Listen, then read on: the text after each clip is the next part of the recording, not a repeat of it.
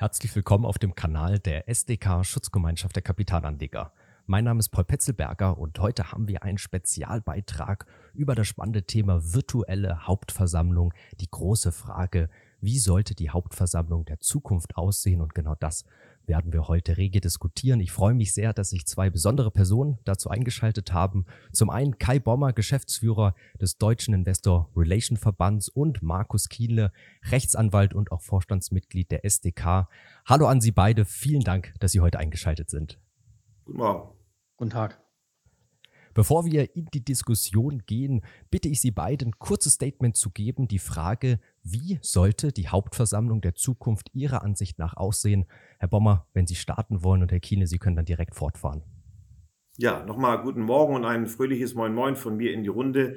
Herr Petzelberger, vielen Dank für die Möglichkeit, hier ähm, zu diesem wirklich spannenden Thema was zu sagen. Die Hauptversammlung der Zukunft wenn ich mir was wünschen dürfte und ich weiß, ich bin da nicht allein, sondern äh, viele Emittenten und auch Investoren äh, wünschen sich das Gleiche, dann wünsche ich mir zukünftig eine moderne, eine lebhafte Hauptversammlung, nicht so sehr ein Bürokratiemonster, wie wir es vielleicht aus der Vergangenheit hier kennen. Ich wünsche mir eine Hauptversammlung, in der rechtssicher für die Emittenten, aber gleichwohl unter Berücksichtigung der Anlegerrechte ausgetauscht werden kann, wichtige Themen mit dezidierten Standpunkten und keine endlosen Marathonsitzungen, überfrachtet sind von Formalia. Das wäre mein Wunsch. Ja, das HV zum Format der Zukunft ist natürlich auch bei uns geprägt von einer lebhaften Diskussion, von einer lebhaften HV, bei der eine Interaktion zwischen Verwaltung und Aktionären einerseits, aber auch eine Interaktion der Aktionäre untereinander möglich ist. Richtig ist, dass sicherlich Bürokratie abgebaut werden muss, dass ein Stück Rechtssicherheit geschaffen werden, mehr oder mehr Rechtssicherheit geschaffen werden muss. Das darf aber nicht auf Kosten der Aktionärsrechte aus unserer Sicht gehen. Ähm, man bemüht ja ganz gerne immer so das Bild vom räuberischen oder presserischen ähm, klagenden Aktionär. Ähm, das halten wir nicht für das richtige Leitbild, um ein HV-Format der Zukunft begründen zu können. Wir stellen uns auch darüber hinaus vor, dass wir anfangen, beim Präsenz-HV-Format anzusetzen und das auf die moderne Zeit hin weiterzuentwickeln.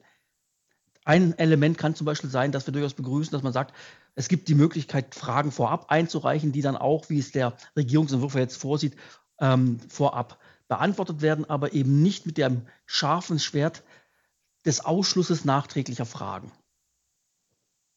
Zwei klare Statements und jetzt ist die virtuelle Hauptversammlung ja nichts Neues mehr. Seit zwei Jahren gang und gäbe, aber es hat sich nur um eine Sonderregelung gehalten und gehandelt. Und Herr Kienle, Sie haben es schon erwähnt, jetzt liegt ein Regierungsentwurf vor und den wollen wir doch jetzt auch als Grundlage für die Diskussion nehmen. Herr Bommer, wollen Sie vielleicht direkt starten und nochmal diesen Regierungsentwurf, die Grundzüge, den Charakter nochmal kurz skizzieren und dann, wie gesagt, gerne in die Diskussion starten?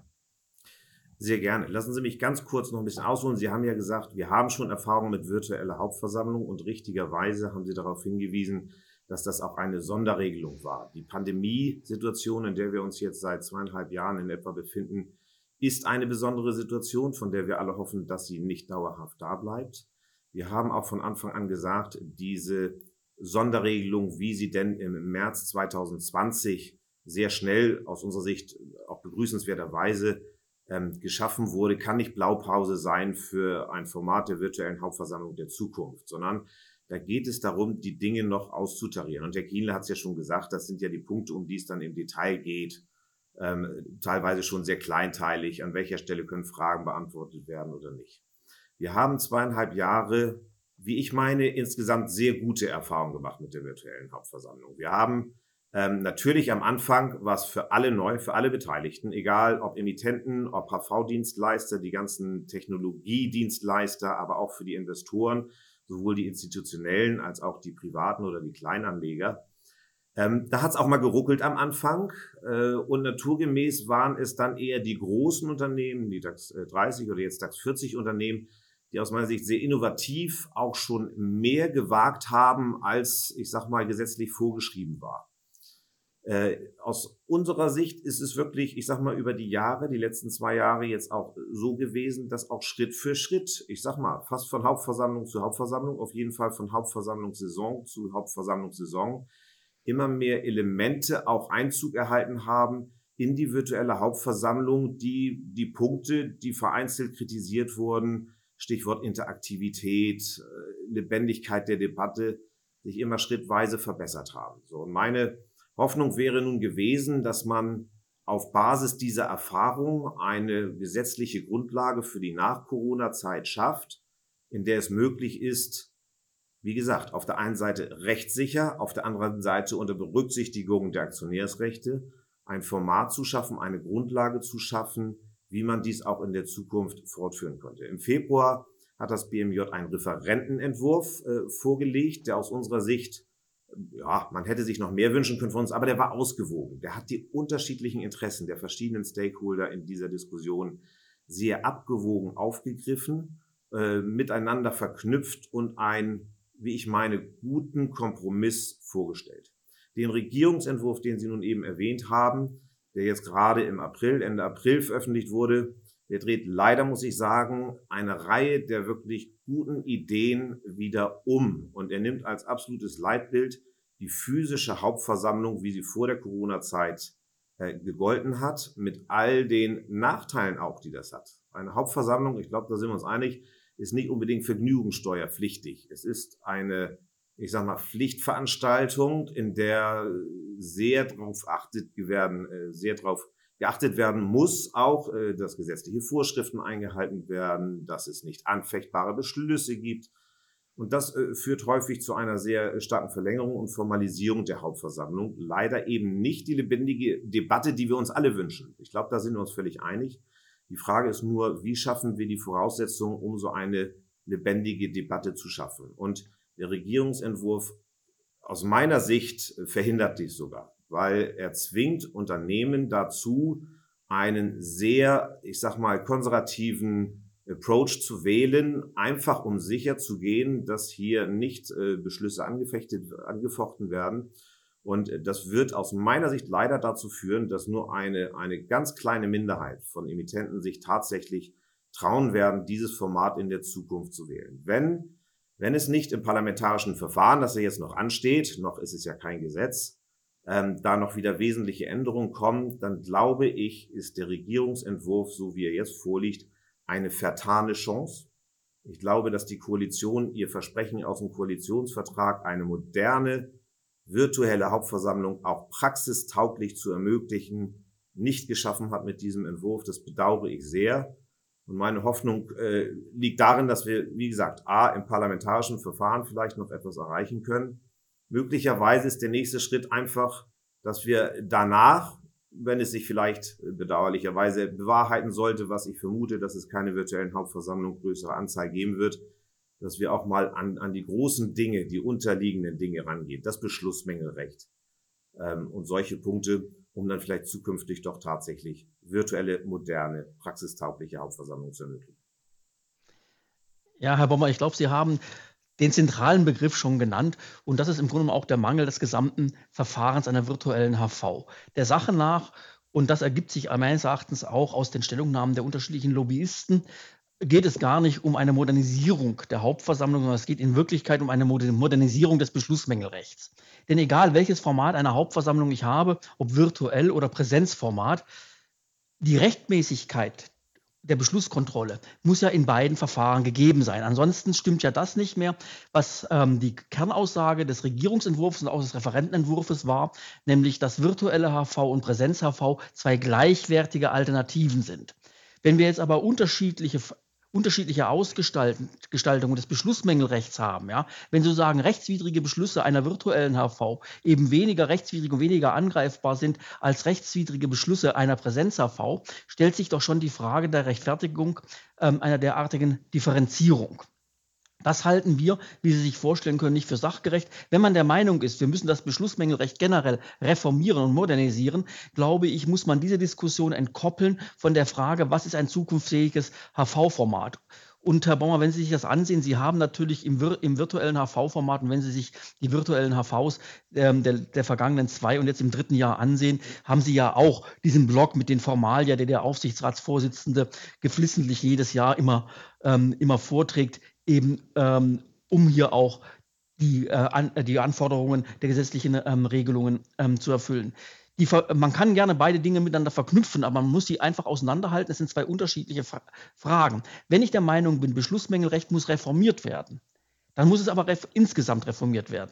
Dass wir dieser Auffassung nicht zwingend sind, ähm, das können Sie sich sicherlich, ähm, sicherlich ähm, vorstellen, Herr Bommer. Bei uns äh, ähm, wird die Meinung vertreten und wir hören das auch von technischen Unternehmen, ähm, die uns das bestätigen, dass man im Grunde genommen die Rechte einer virtuellen, äh, einer Präsenz-HV technisch gesehen interaktiv spiegeln kann in die virtuelle HV. Dafür gibt es mittlerweile technische Systeme. Es gibt auch Anbieter, die das, ähm, die das, gerne, die das gerne machen.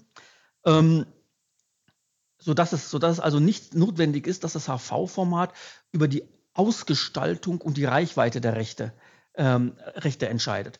Zum Beispiel der jetzige Regierungsentwurf, ich weiß nicht, ob das bei Ihnen auf Gegenliebe stößt oder nicht, bringt ja expressis verbis diese Idee des virtuellen Wortmeldetisches. Also das, was wir früher in der Präsenz-HV, so sage ich mal, Donnerstag 10 Uhr, ja, 18. Mai, Deutsche Bank, ähm, physisch gemacht haben ähm, in der Messehalle, das macht man jetzt sozusagen eben virtuell über die, Techn äh, über die, die, die technischen, äh, technischen Lösungen. Und die Probleme, die da, die da so angesprochen werden, insbesondere wenn ich das, das vielleicht mal herausgreifen darf, dass man Angst hat, dass die Systeme zusammenbrechen, weil eine Überzahl von Fragen eingereicht werden. Ähm, das lässt sich aus unserer Erfahrung der letzten zwei Jahre, auch jetzt des dritten Jahres, sofern wir schon Hauptversammlung gesucht haben, nicht bestätigen. Aber da liegt vielleicht das Problem auch im Verfahren selbst. Wenn Sie in einem virtuellen ähm, HV-Format, Herr Bommer, hingehen und sagen, wer keine Fragen eingereicht hat, ja, der kann auch erstens mal keine Nachfragen stellen und kann nur noch Fragen stellen, so wie es jetzt der Regierungsentwurf sieht, zu neuen, Sach zu neuen Sachverhalten, die vorher nicht bekannt waren. Und weitere Fragen, die vorher schon hätten gestellt werden können, dürfen nur noch gestellt werden, wenn dafür Zeit bleibt. Dann haben Sie folgenden Effekt, den wir auch bei den Anmeldungen von HV kennen, dass sich erstmal alle höchst vorsorglich anmelden, um zu vermeiden, dass es einen Rechtsverlust gibt. Wir persönlich ähm, vertreten die Auffassung, dass wir es wohl mit we deutlich weniger Fragen zu tun hätten, wenn man das Verfahren anders ausgestaltet, wenn man sagt, jawohl, es ist doch sehr wünschenswert, im Vorfeld Fragen zu stellen, die zu beantworten. Das finde ich auch super gut, dass man sagt, das war auch eine Forderung der SDK, dass man sagt, wenn wir vorher einreichen, dann bitte aber auch vorher beantworten und auf die Internetseite stellen, weil das nämlich genau das ähm, erfüllt, was Sie meinem Verständnis nach auffordern, nämlich, dass wir Raum schaffen am, am HV-Termin selbst für eine lebendige Debatte. Und dass das nicht zugefrachtet wird mit Fragen, die vorgelesen werden müssen, die dann beantwortet werden müssen. Wir haben teilweise Doppelungen von Fragen. Ja. Ähm, das, halten wir für eine, äh, das halten wir für eine sehr sinnvolle Möglichkeit. Und wir glauben, ähm, dass sich das mit der Anzahl der Fragen oder vermeintlichen Anzahl der Fragen einfach dadurch reguliert, wenn man das Verfahren etwas cleverer aufsetzt. Dass die Leute sozusagen nicht sagen, nur aus Vorsichtsgründen, damit ich nicht präkludiert bin mit meinen Fragen, wenn ich mich spontan schließe, die, zu, die, die, die zu stellen, ähm, stelle ich sie jetzt eben im Vorwege mit der Folge, dass die Unternehmen, dass das Unternehmen die Beantwortungslast hat. Das wäre wohl ein hilfreicher Weg, um wirklich einen Schritt nach vorne zu gehen. Herr Kienet, da, da sehe ich einige ähm, ähm, ähm Herausforderungen äh, in, in, in Ihren Wünschen, sage ich mal, wie das ist. Ähm, erstmal stimme ich Ihnen zu, dass die technischen Voraussetzungen sind nicht das Problem. Technisch kann man das alles abwickeln. Aber zu glauben, dass eine virtuelle und eine physische wirklich gleich ist, identisch, das ist ja einfach nicht richtig. Gleichheit bedeutet ja immer nur ne, Gleichbehandlung gleicher Vor Voraussetzungen und Vorgaben. Im virtuellen Raum haben Sie nicht die Möglichkeit, wie in einer physischen Hauptversammlung, wo Sie einen Wortmeldetisch haben, da melden sich Leute an, Sie sehen, oh, da bildet sich eine Schlange, es ist schon 21 Uhr abends, jetzt machen wir mal Schluss und sagen so, wer jetzt da kommt ab 21.20 Uhr, der kann leider nicht mehr kommen, schon aus zeitlichen Gründen. Das können Sie im physischen Raum nicht machen. Sie können zeitgleich in Nanosekunden zig Fragen, Dutzende, hunderte Fragen da reinstellen und dann können Sie auch als Versammlungsleiter eben nicht mehr sagen, oh, jetzt mache ich aber den Cut-off mal vor zwei Minuten oder sowas, ohne Gefahr zu laufen, dass dann die, die da abgeschnitten werden, sich möglicherweise zurecht sagen, pass mal auf, jetzt ist meine Frage nicht gehört worden. Wir haben jetzt noch nach dem alten Format bei der Hauptversammlung der Bayer AG zum Beispiel in diesem Jahr 650 Fragen gehabt.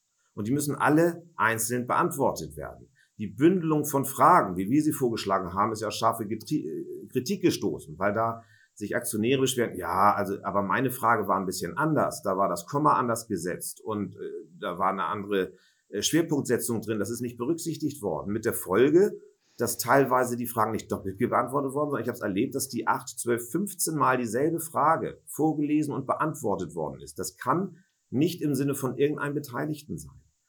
Wir wollen doch auch, dass die Stimmen alle gehört werden. Deswegen ist die Vorverlagerung dieser ganzen Fragerechte, Auskunftsrechte vor die Hauptversammlung aus unserer Sicht sehr, sehr sinnvoll dass man auch sagt, pass mal auf, Statements können hier vorher abgegeben werden, Fragen können abgegeben äh, werden, können auch beantwortet werden. Kann man auch darüber reden, dass die vorher ins Netz gestellt werden, die Antworten. Jetzt nach dem Regierungsentwurf dürfen sogar Fragen und auch Stellungnahmen, die vorher eingereicht wurden, in der Hauptversammlung selbst nochmal wieder gestellt werden und dann dürfen dann noch Fragen zugestellt werden und noch zusätzliche Fragen obendrauf. Und das verhindert meines Erachtens genau die lebhafte Debatte, die wir uns eigentlich alle wünschen. Und da habe ich jetzt noch gar nicht den Punkt aufgegriffen der missbräuchlichen Nutzung. Herr Kiene, weil ich weiß, Sie sind das nicht. Mit äh, Ihnen mache ich keinen Vorwurf, den anderen Schutzvereinigungen auch nicht und auch nicht den großen institutionellen Investoren.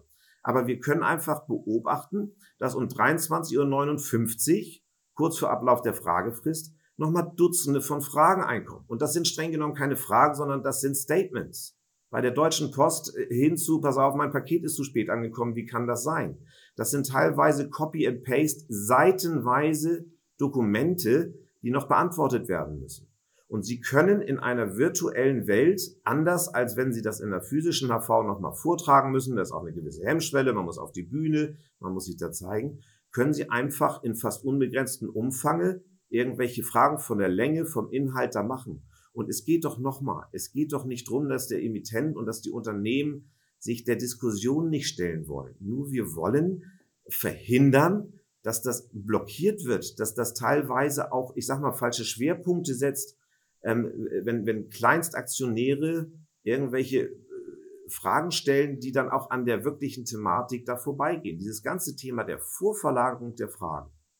Da haben wir die Riesenchance gesehen jetzt in den letzten zweieinhalb Jahren, während der Pandemie, das hat gut funktioniert. Warum nimmt man das nicht mit rein in die virtuelle Hauptversammlung der Zukunft?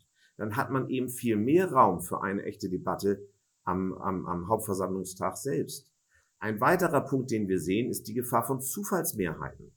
Wenn Sie wieder Anträge stellen können zu irgendwelchen beliebigen Themen, die vorher gar nicht aufgekommen sind in der Hauptversammlung selbst, dann haben wir wieder die Gefahr der Zufallsmehrheiten. Was dann de facto in der Praxis passieren würde, wäre, dass die Investoren, die dann ja gar nicht teilnehmen oder möglicherweise nicht da sind, gerade ausländische äh, Investoren, immer schon vorab sagen, pass auf, wenn was Überraschendes kommt, dann bitte immer mit der Verwaltung stimmen. Das ist doch genau das, was sie gar nicht wollen. Und äh, ich glaube, ein Punkt, den darf man, darf man nicht unberücksichtigt lassen. Nun bin ich Geschäftsführer des Deutschen Investor Relations Verbandes. Man erwartet von mir vielleicht nichts anderes, aber dass nur auf der Hauptversammlung Informationen ausgetauscht werden, ist ja schlichtweg nicht korrekt sondern Informationen werden das ganze Jahr über bereitgestellt, ausgetauscht und die Entscheidungen, die auf der Hauptversammlung gefällt werden, sind ja auch im Vorwege schon gestellt. Tage, Wochen lang vorher haben die ganz oder hat die ganz große Mehrheit von Aktionären bereits abgestimmt und insofern wird da einfach nur noch mal in die Länge ziehen um den heißen Brei rumgeredet und das finde ich schade. Naja, aber damit, ähm, ähm, ähm, Herr Bommer, mit dem, vor allen Dingen mit der letzten These stellen Sie natürlich die, ähm, die Hauptversammlung als ähm, Organisationsform generell in Frage ähm, und vor allen Dingen auch das Auskunftsrecht in Frage. Denn wenn eh alle Entscheidungen schon gefallen sind, ja, kann man sich natürlich äh, trefflich darüber streiten, ob es überhaupt noch Sinn macht, dass es ein Fragerecht und dass es ein Auskunftsrecht gibt oder ob man nicht nur noch eine reine Beschlussfassung macht. Ja, also die, gerade das Informationsrecht, gerade das Auskunftsrecht dient natürlich schon auch zur Rechtmäßigkeitskontrolle. Insofern gibt es hier schon eine Verknüpfung auch zum, ähm, auch zum Anfechtungsrecht. Und dass ähm, einige Investoren bereits im Vorfeld ähm, ihre Entscheidungen treffen und die dann möglicherweise nicht mehr abändern. Das mag im Regelfall so sein, aber ist ja nicht in jedem Falle so. Ich habe es also durchaus auch in der jüngeren Zeit durchaus schon erlebt, dass auch große ähm, Investoren, die klassischen institutionellen Investoren, aufgrund des Verlaufs einer Hauptversammlung, der sie dann physisch beigewohnt haben, gesagt haben, ne, das haben wir hier möglicherweise falsch eingesetzt, eingeschätzt. Hier müssen wir unser Abstimmverhalten für die laufende Periode, für die laufende Hauptversammlung noch einmal noch einmal verändern. Ja, das Problem mit den Doppelfragen, da bin ich bei Ihnen, das gibt es in der Tat. Ähm, das, gab, das gibt es, das, äh, das, das ähm, war aber bei den Präsenzhauptversammlungen deutlich besser geregelt, weil man einfach die Möglichkeit hatte, spontan seinen Fragekatalog, den man in aller Regel ja vorher vorbereitet hatte, anzupassen. Ich habe das zum Beispiel, wenn ich das gemerkt habe, regelmäßig gemacht, dass ich Fragen, die vorher schon gestellt waren, habe ich halt gestrichen. Und dann habe ich auch nicht krampfhaft nach einer neuen, Gefra neuen Frage gesucht, ja, um dann, weiß ich, sage ich mal irgendwas, auf meine 20 oder 25 Fragen zu kommen, sondern die ist dann einfach rausgefallen. Ja, vielleicht habe ich dann etwas noch akzentuieren können im Rahmen einer Stellungnahme, was vorher aufgrund der Zeitbegrenzung rausgefallen ist. Ja, und ja, und das ist möglicherweise, und das mit möglicherweise nicht alle Fragen das gleiche Qualitätsniveau haben. Ja, aber wenn wir jetzt anfangen, Herr Bommer, eine ja, Gesichtskontrolle der Fragen zu machen, da muss ich sagen, sind wir der Auffassung, nehmen wir lieber auch mal eine, ja, selbst eine missbräuchlich gestellte Frage zu viel in Kauf, als eine vernünftige Frage, die aufgrund von Beschränkungen nicht mehr gestellt werden kann, auszuschließen. Vor allen Dingen, weil wir auch der Meinung sind, Herr Bommer, und das habe ich mich häufig gefragt, wenn solche Fragen, teilweise Fragelisten kommen, und da sind dann Fragen dabei, die ersichtlich gar keinen Bezug zur Hauptversammlung haben. Macht der, kenne ich kaum einen Versammlungsleiter, der sagt, diese Frage beantworte ich nicht, denn die hat keinen Bezug zur Hauptversammlung, die ist auch von 131 nicht gedeckt. Ja, das hilft mir aber alles nichts, und das wird jetzt ja auch in der virtuellen HV nicht, äh, ähm, nicht einfacher, weil ja auch hier die Einschränkungsmöglichkeiten wieder beim Versammlungsleiter liegen. Das heißt, er muss sozusagen die Instrumente, die er in der physischen HV hatte, jetzt auch in der virtuellen HV ausnutzen und muss sagen, sind das denn Fragen, die überhaupt noch zur Tagesordnung gehören? Ja? Ja, Herr Kiene, aber der Versammlungsleiter, der lässt die Fragen ja nicht zu, weil er die so gerne hört oder so gern beantwortet hört von seinem Vorstand, sondern weil er einfach die berechtigte Sorge hat, dass daraus, ich sag mal, Rechtsfolgen erwachsen im, im, im Sinne von Anfechtung. Äh, und wenn alle, Herr Kiene, so wären wie Sie und bereits gestellte Fragen wieder streichen würden von Ihrer Vorbereitung, dann hätten wir ja ein Problem viel weniger. Aber die Praxis zeigt doch einfach, dass dem nicht so ist, sondern dass gerade diese Fragen immer wiederholt gestellt werden. Es geht ganz ausdrücklich nicht darum, Fragen und Antworten nicht zuzulassen, sondern ich halte einfach die Vorverlagerung dieser Sache für zielführend, für praxistauglich und auch für angemessen und auch für gerechtfertigt und damit werden äh, die, die Frage- und Auskunftsrechte auch, auch der Aktionäre gewahrt. Ein anderer Punkt, der mir wichtig ist und da, da höre ich das von, von Ihnen, von Ihresgleichen und das kann ich sehr gut nachvollziehen, auch wenn es den einen oder anderen Vorstand meiner Mitglieder gibt, der das gar nicht so gerne sieht dass Sie natürlich ein berechtigtes Interesse haben, auch Statements abzugeben. Einfach mal Ihre Meinung äh, zum Vor dem Vorstand Ihre Meinung zu sagen. Die Institutionellen sind da sogar gesetzlich zu verpflichtet, als Treuhänder des Vermögens für ihre Endkunden darzulegen, dass sie sich dafür einsetzen, im Sinne Corporate Stewardship da ihre Meinung zu geben. Sie sind ihren Mitgliedern gegenüber auch Rechenschaft schuldig, da sagen wir es auch, wir nehmen nicht nur Gebühren, sondern die erwarten von ihnen ebenfalls zu Recht, dass sie Gesicht zeigen, im wahrsten Sinne des Wortes. Und das wollen wir äh, zum Beispiel auch facilitieren. Und das wäre doch super möglich mit einem Statement im Vorwege, wo wir prüfen können, auch wie das betrifft nicht Sie, aber es gab Einreichungen, da sind im Hintergrund irgendwelche unangemessenen, teilweise gesetzeswidrigen Flaggen werden da hochgezogen. Da werden Statements gemacht, die einfach nicht in die Öffentlichkeit gehören und nicht gezeigt werden dürfen. Da hat man die Chance, die auszusortieren. Und nochmal, es gibt Beispiele von ähm, ähm, Unternehmen, die auch in der Vergangenheit, wo sie es nicht äh, gesetzlich verpflichtend waren, Statements zugelassen haben, auch von, ich sag mal, kritischen, nicht nur Aktionärsgruppen, sondern auch von, ich sag mal, NGOs, anderen, die ja teilweise eine Aktie kaufen, um dann was zu machen. RWE, große Statements von südamerikanischen Bauern, wie die unter Kraftwerkbau leiden. Äh, Deutsche Bank, äh, wo Leute fragen, was investiert ihr in welche Projekte? Ähm, das sind alles Punkte, die wir nicht unter den Tisch kehren wollen. Wir wollen auch gern diese Bühne Ihnen bieten, weil wir verstehen, dass da ein berechtigtes Interesse ist. Nur das Recht, das vorher einzureichen, auf der Hauptversammlung dasselbe nochmal wieder zu sagen und dann wieder Fragen zu stellen, huh. Und das mit der Möglichkeit, wo der Versammlungsleiter eben nicht de facto nicht die Möglichkeit hat zu sagen, was auf, das haben wir jetzt schon achtmal beantwortet, bitte nicht, sondern der wird die immer wieder zulassen aus der berechtigten Sorge, dass seine Hauptversammlung angefochten wird. Das ist unsere Kritik.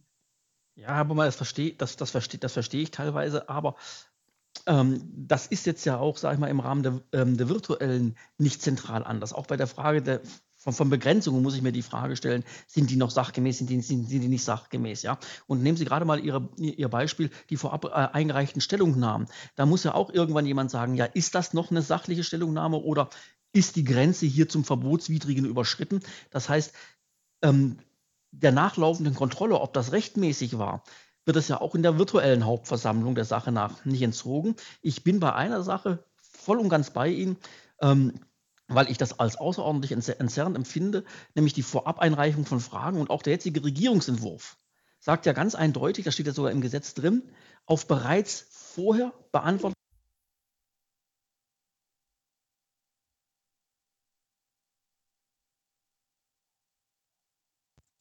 Ich höre jetzt nichts mehr. Ah, ja, okay. Auf vorher beantwortete Fragen muss der, muss der Vorstand nicht mehr antworten und darauf sollte er auch nicht mehr antworten. Was ich gut finde und was ich auch, ähm, was ich auch äh, einen guten Umgang mit den Aktionären empfinde, wäre, wenn er kurz sagt, haben wir bereits beantwortet, siehe Internetseite. Ja? Ähm, das, find, das, das, das, fände, das, das fände ich, ich gut.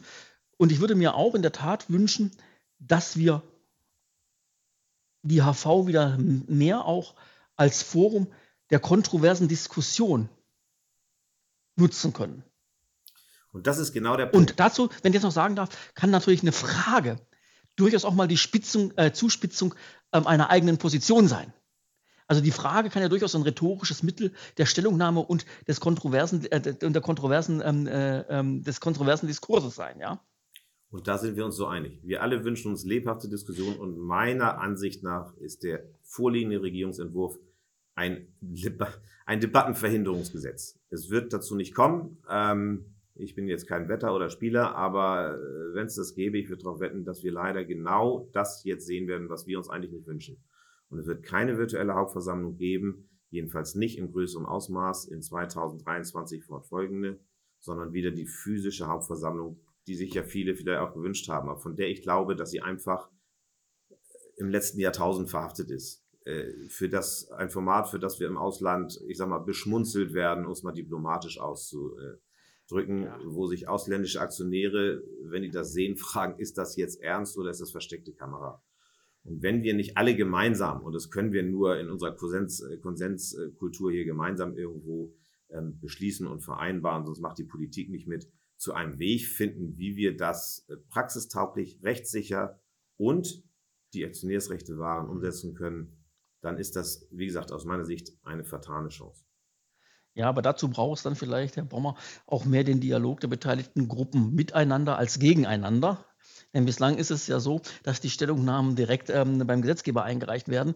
Ähm, wir sehen auch ehrlich gesagt nicht, warum es ähm, diesen unglaublichen Zeitdruck gibt, ja, jetzt so schnell ein derartig virtuelles Gesetz, ähm, Gesetz zu verabschieden. Ob da die Angst ähm, dahinter steckt, dass wenn man jetzt wieder, sag ich mal, ab 2023 ins normale Präsenzformat vorbeigeht, dass das dann aufgeschoben ähm, übergeht, dass das dann aufgeschoben wird in die Unendlichkeit, bis man zum, bis man zu einer virtuellen ähm, ähm, Lösung oder ähm, einer vernünftigen Fortentwicklung kommen kann.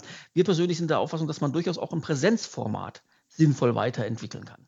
Denn möglicherweise ist ja das Interesse der Aktionäre unterschiedlich ausgestaltet, welche Art der Rechte sie ausüben möchten. Ja? Vielleicht sind ja einige glücklich damit, wenn sie die Hauptversammlung einfach nur verfolgen können. Herr Kiene, die von Ihnen angesprochene Aus oder der von Ihnen angesprochene Austausch zwischeneinander direkt hat ja stattgefunden im letzten Jahr noch. In der alten Legislatur gab es Signale aus der Politik, die gesagt haben, liebe Emittentenvertreter, liebe Investorenvertreter, wenn ihr euch einigt und mit einem gemeinsamen Vorschlag hier auf die Politik zukommt, dann wird das noch in der alten Legislatur gesetzt. Und es ist nach Monaten intensiver Diskussion ist da nichts bei rausgekommen. Und sorry, wenn ich das so deutlich sagen muss, Sie waren da nicht dabei, aber das waren Investorenvertreter, die letztendlich gesagt haben, nein, wir blockieren hier alles, weil dann wird es ja wieder die physische HV geben, weil alles wieder in die alte Rechtslage zurückfällt. Ähm, und das ist das Ergebnis, was wir jetzt haben. Den Zeitdruck mhm. und einen Gesetzes- oder Regierungsentwurf, mhm. äh, den Sie für, für besser halten als ich. Ich halte ihn für nicht brauchbar. Und das ist in der Tat schade. Vielleicht schaffen wir es, im Nachgang tatsächlich auch mal die grundsätzlichen Dinge anzusprechen, Beschlussmängelrecht in der nötigen Ruhe und gebotenen Sorgfalt darüber zu diskutieren. Ich hoffe, dass sich dann auch alle Seiten dem öffnen und darüber sprechen, damit wir wirklich mal eine moderne, praxistaugliche Hauptversammlung, mhm. und zwar egal ob physisch oder digital, haben werden, auch hier in Deutschland. Die Aktionäre hätten es verdient, mhm. die Kapitalmarktkultur hätte es verdient und wir reden immer viel darüber, wir wollen, wir wollen mehr SDK-Kunden, wir wollen mehr Aktionäre.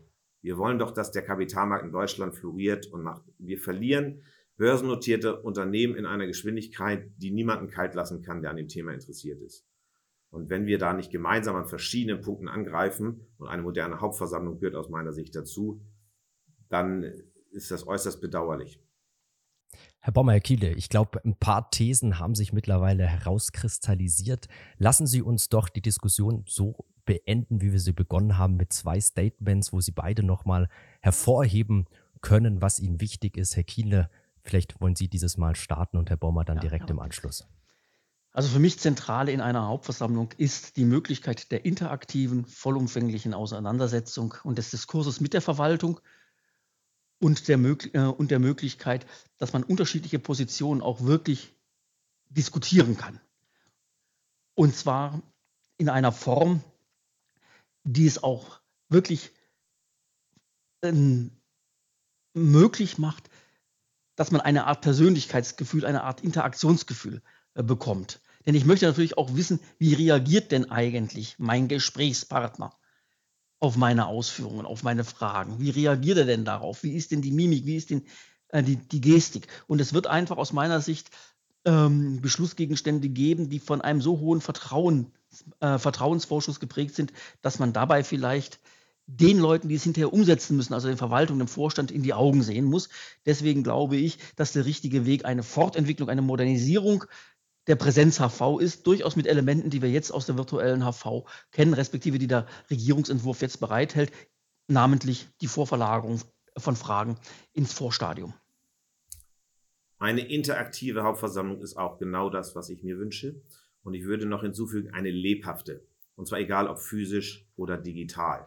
Leider ist der äh, vorliegende Regierungsentwurf nicht dazu geeignet, diese lebhafte Debatte, die wir uns alle wünschen, ähm, zu ermöglichen, sondern sie wird schon aus Sich Rechtssicherheitsgründen immer wieder dazu führen, dass doppelt, dreifach, zwanzigfach gestellte Fragen, wiederholte Statements alle mit integriert werden müssen und eben diese Lebendigkeit und der, der direkte Dialog sehr darunter leiden werden, mit der Folge, so meine Vermutung, dass wir jedenfalls in den nächsten Jahren unter diesem Regime keine virtuelle Hauptversammlung erleben werden ein großes Thema, unterschiedliche Auffassungen. Ich denke, das ist durchaus zum Vorschein gekommen, aber das ist uns eben auch wichtig, eine Diskussion zu führen. Herr Bommer, Sie hatten das ja auch in der Diskussion aufgegriffen oder Herr Kiel, ich glaube, Sie waren es, dass man eben miteinander auch redet, ähm, ja, Aspekte hervorheben kann und ich, wir hoffen, dass wir hier eine Bühne dafür geboten haben und wollen das Ganze jetzt natürlich gerne an die Zuschauer spiegeln. Ja, an alle Zuschauer, lasst uns doch gerne in den Kommentaren wissen, was ist eure Ansicht, natürlich auch gern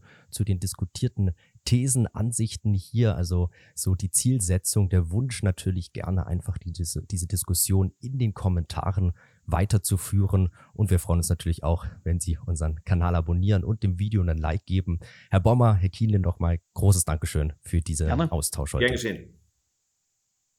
Eine Gesellschaft, die bereits im Jahr 2012 eine virtuelle Hauptversammlung mit vollem Rede- und Fragerecht gewährt hat, ist die EQS Group AG und die haben wir hier auch auf unserem Kanal mit Vorberater Lukas Spang kürzlich analysiert.